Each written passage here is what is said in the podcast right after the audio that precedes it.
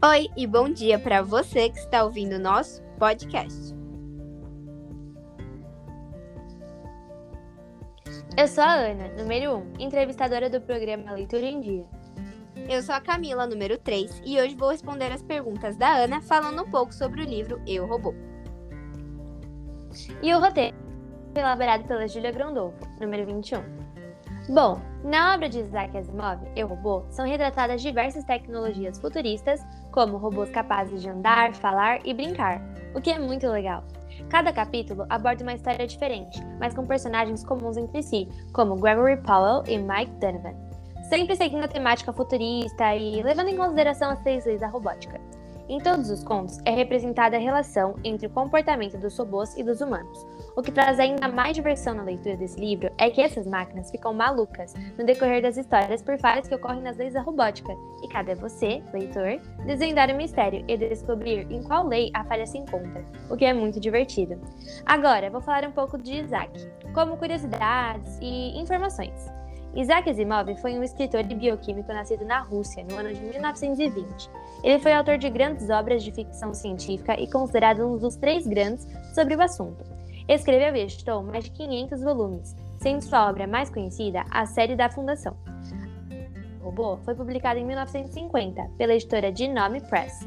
Na época, a ciência ainda estava em seus estágios iniciais e a visão racial e experimental ainda não eram difundidas e aceitas. Você concorda? Sim, mesmo tendo sido escrito há bastante tempo em uma época bem menos tecnológica, Asimov nos coloca em uma máquina do tempo e nos leva a uma viagem no futuro onde ele explica as evoluções e revela diversos rumos diferentes que a sociedade poderia tomar. Concordo. Bom, com isso podemos perceber o quão visionário era Isaac e o quão genial e avançado ele estava, bem mais à frente do seu tempo.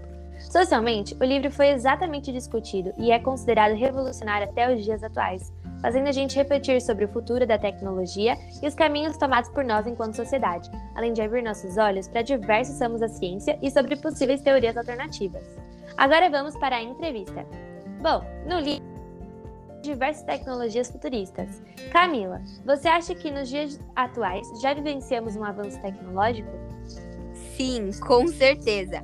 Há não muito tempo atrás, não se podia imaginar a existência de televisões coloridas. O celular, né, que dá para jogar, fazer chamadas, reuniões e até pagar contas e boletos, além dos relógios digitais e dos diversos aplicativos. Hoje em dia existem robôs em desenvolvimento, como a Alexa ou a Google Home, que podem acender lâmpadas e comandar equipamentos. E aqueles aspiradores de chão, que é só você ligar e ele aspira o pó sozinho. Essas e muitas outras eram tecnologias inimagináveis. Então, sim, tivemos um gigantesco avanço nesse aspecto. Verdade. Não sei se você sabe, mas já existem robôs quase humanos. Outro dia vi no Google a robô Sofia, criada pela empresa Hong Kong, que pode conversar com humanos e se assemelha fisicamente a um, o que é muito legal. Enfim, uma pergunta. As principais características da ficção científica envolvem qualquer enredo fictício que inclua um fator científico como base para o desenvolvimento de uma história. O acontecimento principal se resume ao impacto da ciência e tecnologia na vida das pessoas.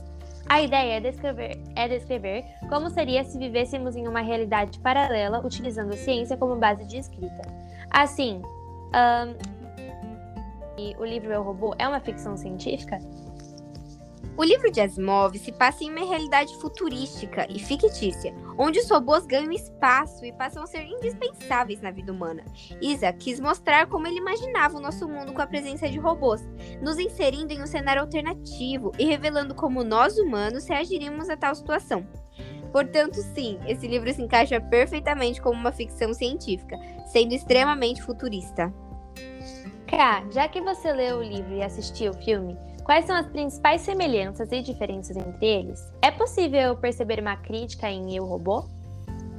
Bom, o livro Eu Robô relata em nove contos a história de evolução e adaptação dos robôs em uma sociedade futurística.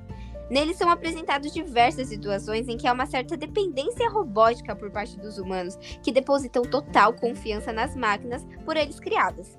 Já o filme de mesmo nome se passa em um cenário futuro, onde os robôs ajudam os humanos e já estão integrados à população mundial. Eles já fazem parte da nossa rotina, até que a morte do Dr. Miles venha culpar os robôs por homicídio, infringindo as três leis robóticas. Assim, Asimov critica a presença de robôs em minha sociedade, revelando que ela pode sim trazer riscos aos humanos e provocar uma dependência psicológica e física na nossa rotina, já que deixamos de realizar diversas tarefas e confiamos cegamente na eficiência de máquinas. Eu também já assisti o filme li o livro e realmente concordo com tudo que você falou. Até porque tudo traz vantagens e desvantagens, e com os robôs não seria diferente, né? Enfim, próxima pergunta. Um, agora você poderia me falar um pouco da relação de dependência entre os personagens e a ciência presentes no livro? Claro! A ciência é a base para o enredo do livro, contribuindo para a formação dos robôs como um todo, além de acrescentar características aos personagens, designando personalidades únicas a cada um que contribuem para o entendimento geral da obra. Como principal exemplo, temos a protagonista Susan Calvin, que é muito comparada ao Soboja, que adquiriu uma certa personalidade robótica. Durante o livro, nós podemos perceber diversas características, como a falta de interação social, o pensamento extremamente racional e calculista, além da perda de expressões que são identificadas, né, nessa personagem. Essas características todas contribuem para o desenvolvimento da narrativa e explicam diversas decisões, fatos e situações presentes no enredo. Bom, pessoal, essa foi a minha opinião e eu espero que vocês tenham gostado bastante das minhas observações e que isso tenha servido como inspiração para que vocês leiam este livro maravilhoso e viajem no tempo assim como eu. Obrigada por ouvir até aqui e tchau! Obrigada, Ká, pela presença. Tchau, gente!